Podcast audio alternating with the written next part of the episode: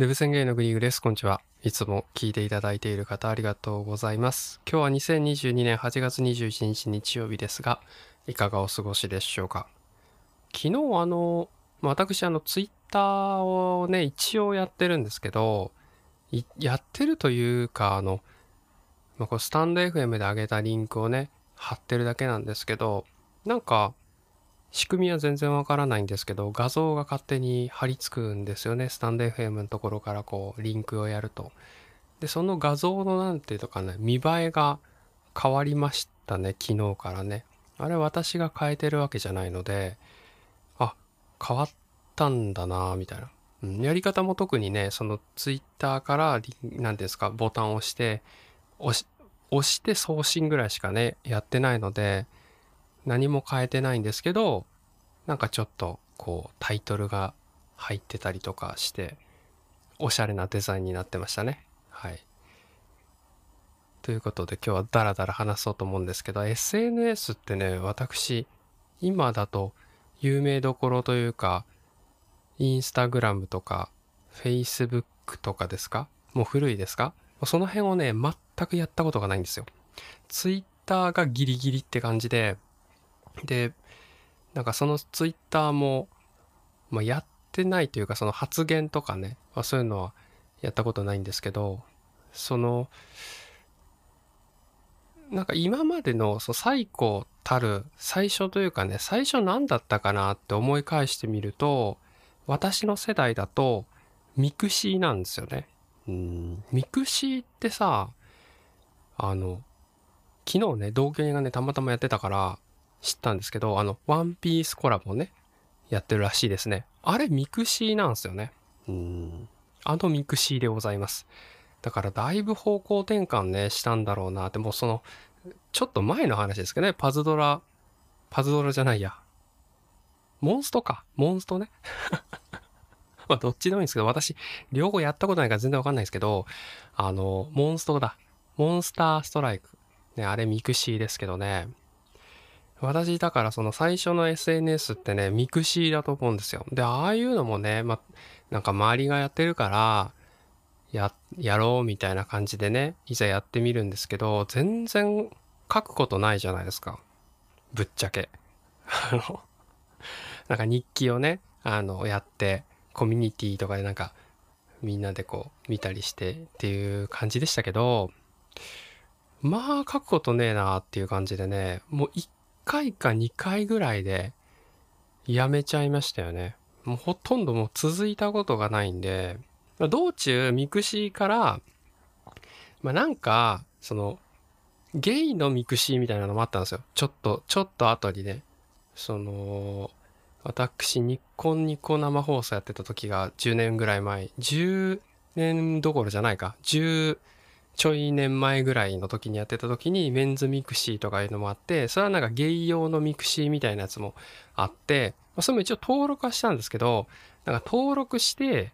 あの、な書くことない。とりあえずなんか書くのが苦手みたいで、私はね、あんまりそのなんか自分から書くというかなんかこう、今日はこんなことがありましてみたいなのをこう文章に起こすのがあんまり得意じゃないのか、そのメンズミクシーとかも多分登録して、なんか見るだけみたいな。見るだけみたいになっちゃって。うん、で、あんまなんかね、その、その当時はね、今はわかんないけど、メンズミクシーとかは、なんか見る専の人は、あんまりその、いいように思われないというか、よく思われないというか、なんでかっていうと、その画像とかもさ、まあその人、レベルによるけど画像とかもなくて、なんか、ポチポチこう見るというか、あのそういうことをすると、あんまりなんか、フェアじゃないって思う人もいて、らしくてね。まあ価値観はね、人それぞれだから SNS でさ、価値観が人それぞれすぎるところじゃん。だからいろんな人がいるんだけど、その、なんか登録だけして、なんか自分の顔とかもなしで、なんかその足跡ペコペコつけるとブロックされまくるっていうのがね、ありました。その当時ね、私クソほどブロックされてたんですけど、はい。何もしてないですよ。本当悪いことは何もしてないですけど、なんかそういうこともあったなっていうのをね、今思い出しました。はい。ちょっと懐かしいですね。はい。ということで、もうそっからはもう何にもやってなかったんですよね。もうちょっとあの、そこ、そのメン、ミクシ、まあ、一応弁ミクっていうのをやってで大学卒業してブラック企業に入ったからもうそこはもうなんて仕事時代ですよね。もう完全にお仕事しかしてない。土日も休みがないって感じだったんでそのなんか SNS とかもそういう次元じゃなかったわけですでそれで、まあ、その辺りですよね。多分フェイク Facebook とかがこう流行り始めて Twitter とか出てきてとかなんかそのもともと Twitter もっと昔からあったけどそういうなんかそういうのがどんどんこうカジュアルになってきましたね iPhone が出てこうみんな使うようになってきてなんか一般化されてっていうのをね私全然追いつけなかったんですねそこだけ谷ですよねで今みたいなで、今なんか並べてみると、ああ、なんかどうしようかなと思って。Facebook と Instagram と Twitter があるのか、みたいな感じでね。まあ、Twitter なのかな、みたいな。そのぐらい、その程度の感じで、えー、アカウントを作っておりますので、だいぶ最近でございます。はい。ということで今日は何の話か分かりませんが、この辺で失礼します。それではまた明日。バイバーイ。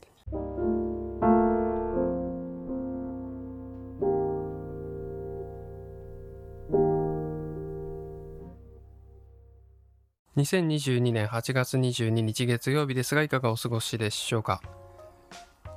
今日はだいぶ涼しいですよねもう夏終わりそうな感じがいたしますがいかがお過ごしでしょうか？私ねあの個人的な話になりますが季節の変わり目にめちゃくちゃ強くないので気を引き締めていきたいなと思っております。今日のテーマ全然関係ないんですけど iPad が欲しいって話をねしようかなと思います。iPad ね、昔から欲しいんですよ。ずっと欲しい欲しいってやっててね、買ってないんですけど、大体あの、もう自分でも分かってるんですけど、何々が欲しいっていう時は、大体私買わないっす。うん。あのもう買ってるんですよね。あの欲しいとか欲しい欲しくないかな欲しいかなとか言ってる時はマジで買ってないことが多くてもうマイクとかね、あのー、まあ、収録するために買ったりしますけど、その時のちょっとこういいのに変えようとかいう時って、もう迷ってないんですよね。もう即即買ってるんで、なんか、どうしようかなって思う時は、まあ大体買わないということでございます。はい。なんでまた iPad なのかって話をね、今日はちょっとしようかなと思いますが、あの、オーディブルをね、私ね、聞いてるんですけど、今ね。で、オーディブルのそのキャンペーンというのは、私の中でのオーディブルキャンペーンというのがありまして、4月5月無料で、6、7、8で半額ってことで、ちょうどですね、8月末で契約切れるわけですね。まあ、別に契約延長してもいいですけども、その、あとは普通に1500円かかるよって感じになると思いますので、ここで一旦ね、まあ、別にまた一回休会という形を取らせていただいて、ネットフリックスとかね、そう映画コンテンツに集中しようかなと思ってるんですね。私の作戦としては9月。で、9月になると、えー、まあ映像コンテンツ系になる。ということで iPad あった方が便利なんじゃないかなって本当に安直なねあのテレビで見ればいいのにでも iPad で見たらなんかいい気がするじゃないですか。あの 全然理屈じゃないんですけどね。うん。で、久々に iPad ね、どうなのかなって見てみると、いやー、いいですよね。なんかサイトがやっぱり、こう、もう、ブランドっすよね。あれってなんか、何ですかね。その、高級ブランドのファッションとかそうですけど、ああいう感じですよね。もう購買意欲をかきたてられるというか、すごいなって思うんですけど、iPad Air がね、新しそうですね。今回良さそうだな。もし本当今時点で何か買うってなったら iPad Air がなんかいいなって思いますよね。で、CPU はもうノートパソコンと同じですよ。ほぼ。M1 チップ搭載ということで。もうノートパソコン買った方がいいよっていう感じですけどね。えまあそれを、まあ、あの多分買わないんですけどまあいいなって8万ちょいですねうんまあ、なかなかの値段ですけどね。私、あの、なので、まあ、昨日、おととい、その前ぐらいからね、iPad のね、動画をね、一通り見たんですけど、Apple 製品っていいなって一個思ったことがあったんですよ。Apple 製品ってそんな私さ、ほぼ触ったことなくて、まあ、会社の支給のなんか携帯が、あれは、SE かな ?SE 系かな？あのちっちゃいやつですけど、あれを、を使ったぐらいしかねなくて、まあ、使用感としては別に普通かなって思うんですけど別になんかすごい画期的だとかは思わないけどなんかあの落としそうだなって感じはしますよね。なんかあれって重心がちょっと思ってた重心と違くないですか？これは私だけなのかな？なんか何ですかね？持った時にここに重心が来るなっていうの大体想像できるじゃないですか？物持った時に。ちょっと奥目にあるからつるんってつるんって落としそうなんですよね。だからみんな割れてんのかな？なんて思いますけど。ちょっと話飛んじゃいましたが何の話でしたっけ？自分で話飛んで何の話か分かんなくなっちゃったんですけど何の話でしたっけ？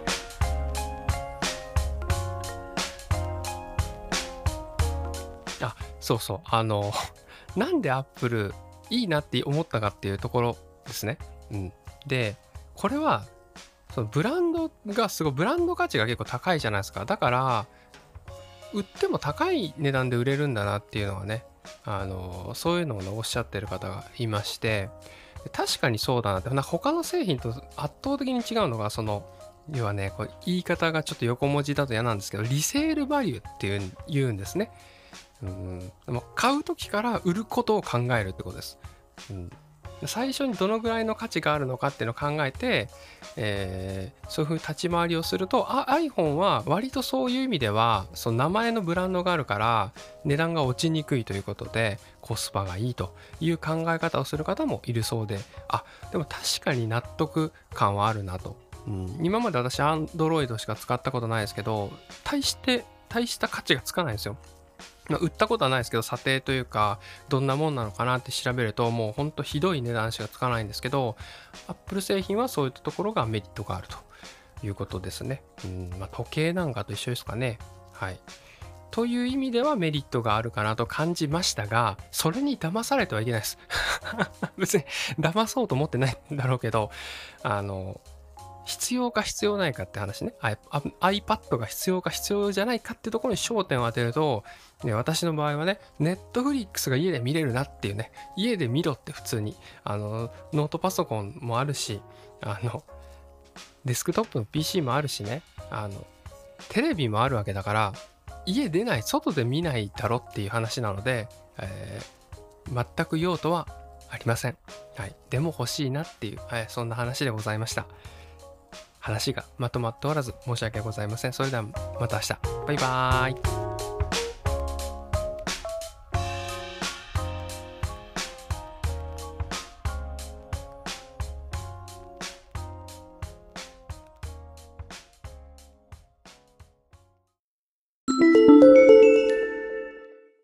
2022年8月23日火曜日ですが、いかがお過ごしでしょうか？なんかやる気出ないですね。まあ、いつもやる気はそんなにないんですが、決まって大体雨が降る前か、季節の変わり目かっていう感じなんですけどね。体調が悪いともなんか違うんですよね。うん。甘えといえばそうかもしれません。はい。あとは、その季節の変わり目は体調を崩しやすいという思い込みから、そういう風になっている病は気からじゃないですけど、そういう風になってるかもしれませんが、そんなことはどうでもいいんですね。今日はオーディブル棚卸しさせていただきたいと思います。よろしくお願いします。先週から数えて2冊読むことができました。意外といいペース。今月末でオーディブル、オーディブル大会終了予定ですが、えー、ここに来ていい感じのペースでございます。今回はえー、2冊なのでご紹介したいと思います。1つ目がある男、2つ目が星の子でございます。どちらもね、本屋大賞ノミネート作品でございます。まずね、ある男からね、ちょっと内容ざっくりね、共有させていただきたいと思うんですけども、これね、めちゃくちゃ面白かったですね。うーん、すごく面白い。本当に。どういうね、話かっていうとね、結構複雑なんですが、ある、まあ、弁護士さんがね、まあ、主役にはなるんですよね。うん、弁護士さんの目線で書かれた話なんですけど、弁護士さんの目線だけど、起こり、起こってる状態としては、あるね、女の人のね、取り巻く話なんですよね。うん。すごくはしょって話しちゃうと、その女の人と男の人はま結婚していて、子供がいたんですよね。で、ちょっとね、悲しいお話なんですけど、奥さんのその夫が亡くなってしまったんですよ。うん、で、まあ、まあ、悲しいですよね。なんですけど、1年ぐらい経った時にね、もともとその亡くなったその夫ですね。これは家族とすごく仲が悪かったそうで、絶縁状態だったんですよ。だから、家族にはもう何があってもね、生きてる時からもう連絡とかね、あの、絶対取らないようにしてくれと。何かがあってもっていう話をしてたんですね。で、1年ぐらいずっとね、奥さんはこう、悩んでて、うん、どうしようかな、家族に行った方がいいかなって迷っててね、1年後にようやくね、やっぱり行った方がいいやって。お兄ちゃんがいるんですけどね、そう。旦那さん、奥さんの旦那さんのお兄ちゃんにね、連絡をするわけですね。で、まあ、お兄ちゃん来るわけですよ、家に。あ、そうだ、そういうことがあったんですねって。まあ、確かにね、その奥さんの印象としてはね、感じが良くなかったんです。うん、なんかイケイケな社長なんですけど なんかちょっと嫌なお兄ちゃんだな、みたいな。ちょっとちょっとお線香あげさせてください、みたいに言った時にね、お兄ちゃんが言うわけで言うわけですよ。これ誰ですかって。ねえ、これうちの弟じゃありませんよ。っていうところからね、物語はスタートするんですよ。本人じゃねえっつうんですよ。どういうことだってばよっていう話の、えー、ところからですね、物語はスタートします。で、その奥さんがですね、その弁護士さんに相談するっていう、まあ、そんな流れとなっていて、まあ、あくまでその弁護士さんから見たね、世界観が描かれてるというような話でございます。はい。これね、どういうことだったんでしょうかっていうのはもう、つまびらかになっていくんですけど、まあ、そこでの道中の人間関係とか、結構哲学的な要素が盛り込まれてて、すごく面白かったです。はい。もう特に最後の畳みかけのこの微妙なね、心理描写がね、個人的にはたまらなかったですね。はい。ということで、ある男でございました。続きましてね、星の子でございますが、これはちょっとね、あの、あらすじをサボって読ませていただきますね。林千尋は中学3年生、病弱だった娘を救いたい一心で、両親は怪しい宗教にのめり込み、その信仰が家族の形を歪めていく。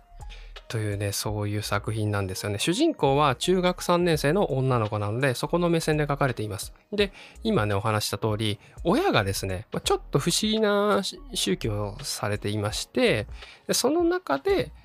過ごしていく。えー、まあ、その中学3年生から見た世界観っていうのが描かれています。当然ですね、中学3年生の親っていうのは、まあ、絶対的な存在というかね、まあ、正しい存在というか愛愛大好きだし愛してるし愛されてるみたいなそういう感じですよね。でその家族の中ではそういう風でその学校とかね、まあ、そういった外のところに行くとまた違う世界が待ってるわけですよ。うん、なんかいじめられたりとかね、変な目で見られたりとかでも時には普通に接してくれる子もいたりね、うん、まああなたはあなたっていうことですね。で、その中で、このね、中学3年生って微妙な年頃ですよね。その中で、そのお母さんとかお父さんはとても大好きなんですよ。で、えっ、ー、と、集会とかね、あるんですけど、集会にも参加してて。でも、何か、その、なんか具体的には言えないんだけど、なんかどうなのかな？みたいな、なんか違うかもなみたいな、うん、なんかそういうのがあるわけですよ。何パーセントかね。で、それがやっぱり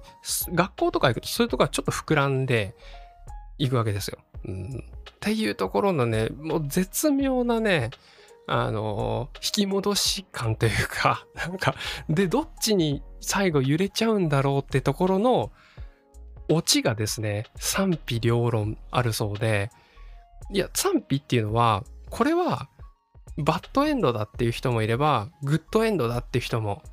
いるんですけど、私はものすごい気味が悪かったですね。正直最後のオチが。ゾワゾワしちゃいましたけどね。うわー、怖い。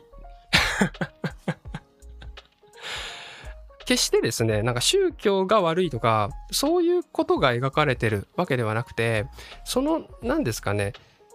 宗教の中のその世界観っていうかそこで生活している価値観と、まあ、その世界の外にいる、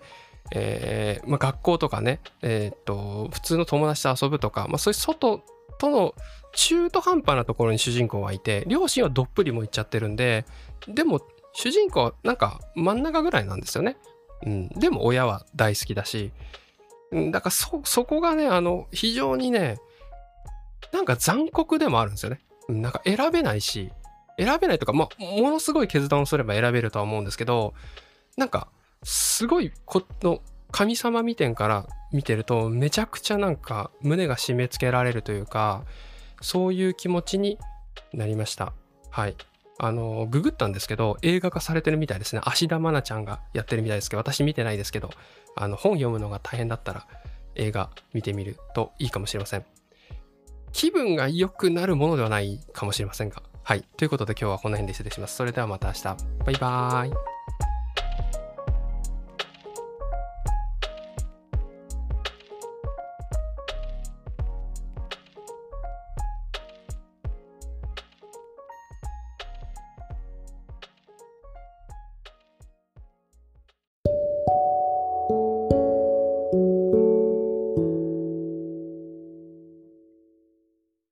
2022年8月24日水曜日ですがいかがお過ごしでしょうか？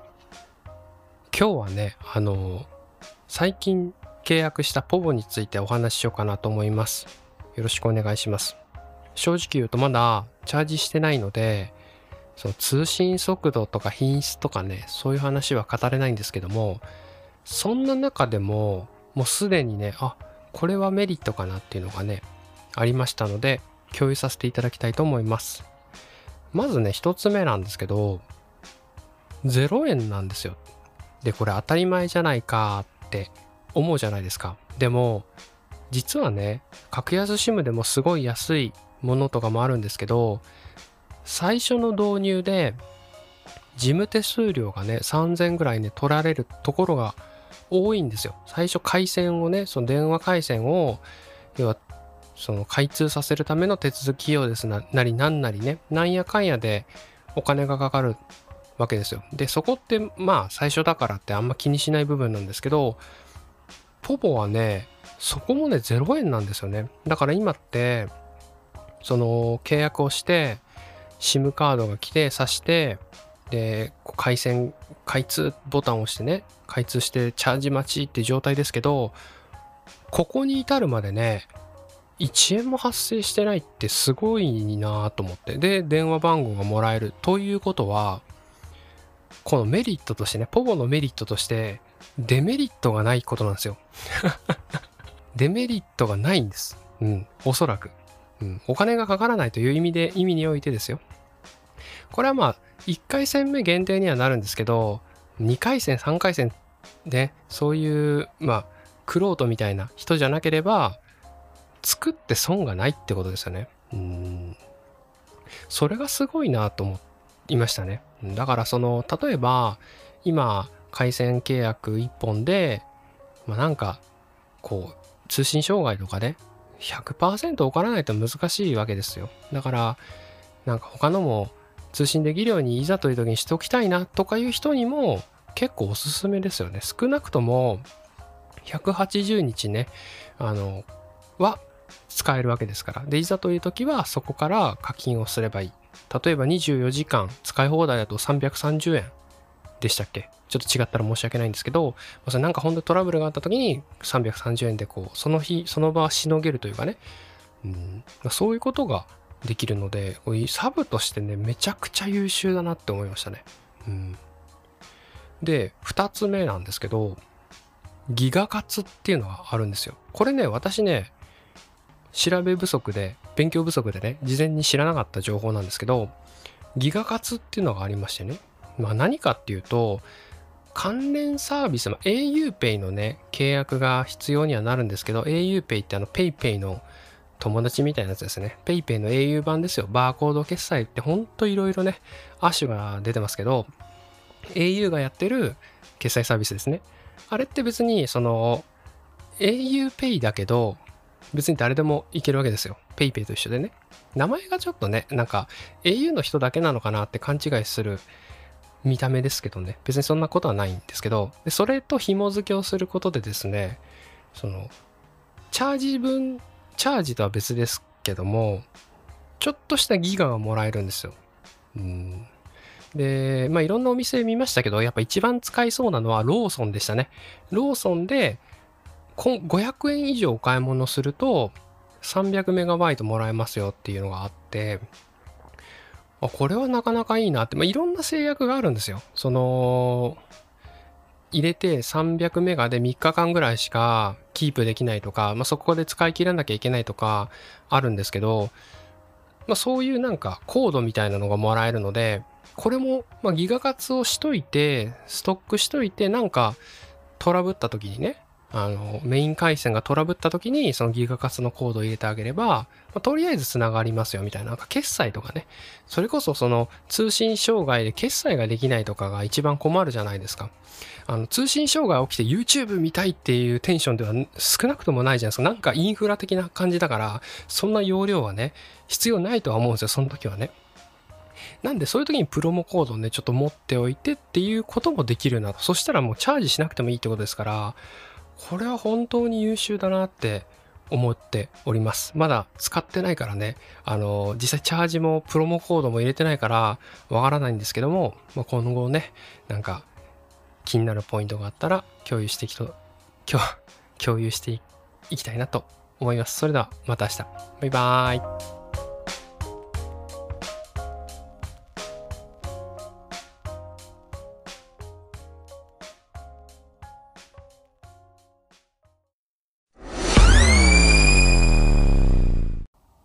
2022年8月27日土曜日ですが、いかがお過ごしでしょうか？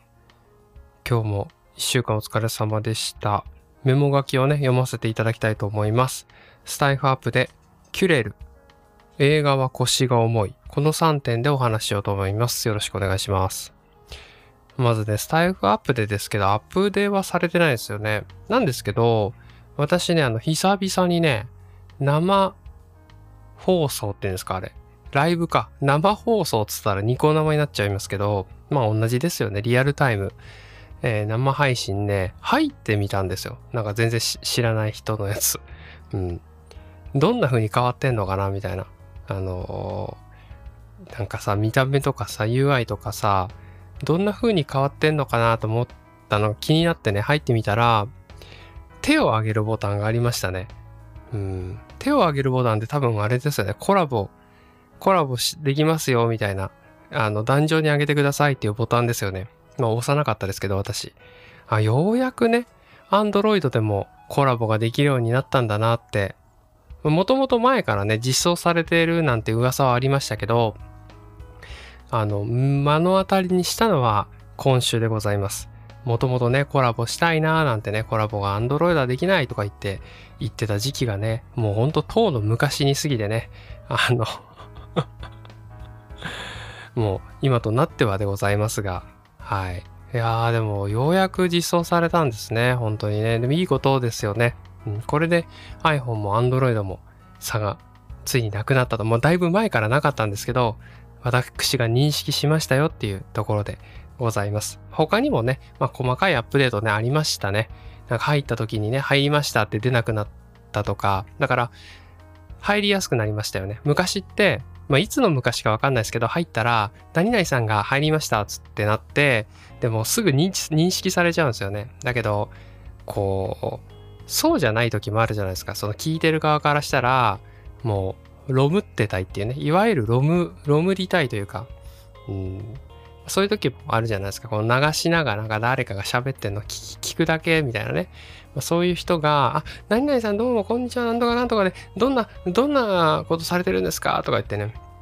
なってしまうとね、あたふたあたふたみたいな。まあ、そういうのありましたけど、まあ、それから選べるっていうのはいいことですよね。はい。まあ、それでお話ししたい人はね、コメント打てるようになってますからね、非常に使いやすくなったんではないでしょうか。スタイフアップでのお話でした。続きまして、キュレルですね。キュレル。キュレルって知ってますか？キュレルはね、あの、化粧品なんですけどね、この、私まだね、解決してない問題がありまして、これが、その、洗顔関連ですね。洗顔関連の最適解っていうのがね、私まだ見つけられてないんですよ。食べ物に関しては割と方向性は私の中の話ではあるんですけど、まあこういう風にしていく方がいいんだろうなっていうのは見えてきているんですね。あの、今日の段階で。なんですけど、洗顔とかね、その、顔とかをこう洗って、例えばその、通常っていう言い方は語弊がありますけど、まあ、一般的にやられるのは多分洗顔してなんか化粧水で保湿してなんかクリームとかわかんないですけどまあそれいろいろあるじゃないですか。これの最適解がね私まだ見つかってなかったんですよ自分の中で。これって人それぞれいろいろあるじゃないですか。あいい悪いが体質というか肌質にもよるからこれはなかなか難しいなと思ってたんですけど私は基本的にはですねあの水というか水系お水系なんですけど お水洗顔ね。普通にあのぬるま湯で、えー、洗ってで化粧水もなるだけつけないみたいな。まあこの引き算系なんですよね。足したりしたこともねもちろんあって結構ねこれもこうなんか繰り返してるんですよね。ぐるぐるぐるぐる繰り返して最初は全く何にもしない方がいいっていうかその水だけでやった方がいいっていうそういうトレンドに入っていくとなんかねなんかしたくなるんですよ。これがね不思議なんですけどちょっとなんかしたくなる時期っていうのがあるんですよ。で、そっからめちゃくちゃなんかしたくなる時期があって、なんか美容液とかね、あの、なんか買い始めるんですよ。ドクター C ラボとかで。美容液は先につけるんじゃいみたいなね、まあ、そんな時期もあり、でね、この時期がね、最悪で、私にとってはあの良くなくって、いろいろ足せば足すほどね、なんかね、ダメージ食らってんのね。うん、よくなくなってくるの、どんどん。あの、これもね、この次の日とかがね、なんかおかしくなってきたりするので、そのつけた瞬間は、なんかいい感じになってるんだけど、次の日いい感じになってなかったり、この謎のなんかさ、荒れちゃうみたいなね、そういうことが多かったわけでございます。はい。で、このキュレルっていうのは化粧水なんですけど、私だから今、もともとは化粧水使わない、その水洗顔だけで、まあ、ギリギリワセリンみたいな、あの、やつをやってたんですけど、そこの木をちょっと抜けて、若干何かやりたい時期に入ってしまったんですよ。で、でも分かってるんですよ。多分、なんかやらない方がいいっていうのはどっか思っていて、なるべくやらないけどやった感じになるのはないかなっていうふうに、そういう観点でね、あの、YouTube を漁ってみるとですね、このキュレルがいいという話だったんですよね。話が長くて申し訳ないんですけど、スプレーがあるんですけど、キュレルっていう製品のラインナップの中で、シューってやる化粧水があると。うん。スプレー型化粧水ですね。だからこう、シューって顔にぶっかけるだけで、まあいいということですね。で、これのメリットとして、こう手で、手で触らないじゃないですか。もうなるべく触らない方がいいから、シューってやって終わり。っていう感じ。で、あと顔とかペタペタしたり触ったり余計なことを一切しないっていうことを、えー、今やっております。はい。まあ、そんだけでございます。あのー、なかなかね、良好ですよ。はい。今のところはトラブルがない。とにかくなんか何かつける時ってもうトラブルになるのが嫌なんですよね。肌トラブルですね。どっちかっていうともうそっちが嫌すぎるので本当にあの何もしたくないんだが何かしたくなっちゃうこの葛藤をねちょっと埋めていただくためにキュレルっていうのを購入しましたそんなお話でございます今日のコンテンツ紹介ですが最後の話ですね、えー、コンテンツ紹介はございません映画は腰が重いでございます。なんかね、あの、まあ、今オーディブルをやめていて、解約しなきゃいけないんですけど、じゃあ映画を見ようって話になったんですね。ネットフリックスはあるわ、えー、Hulu はあるわ、Amazon プライムはあるわ。何でも見れる状況なんですね。あの、私、実は。で、選び放題なんのにもかかわらず、じゃあ映画見るかっていうとね、時間はあるくせに全然見る気にならないんですよ。オーディブルとかだと、もうほんと隙間時間で再生ってね、続きを再生ってやって、耳になんかぐさって刺してやるだけだから、割とね、いけるんですけど、映画ってね、本当に見な、見ないといけないとか、なんか見ないといけないっていうのは良くないんですけど、すごく腰が重いんですよ、なぜか。うん、だから、見れてないです。はい。言い訳。ちょっとね、これは何か仕組みが必要だと思いますので、改善していこうかなと思います。はい。ということで今日はこんな話で失礼します。それではまた明日。バイバーイ。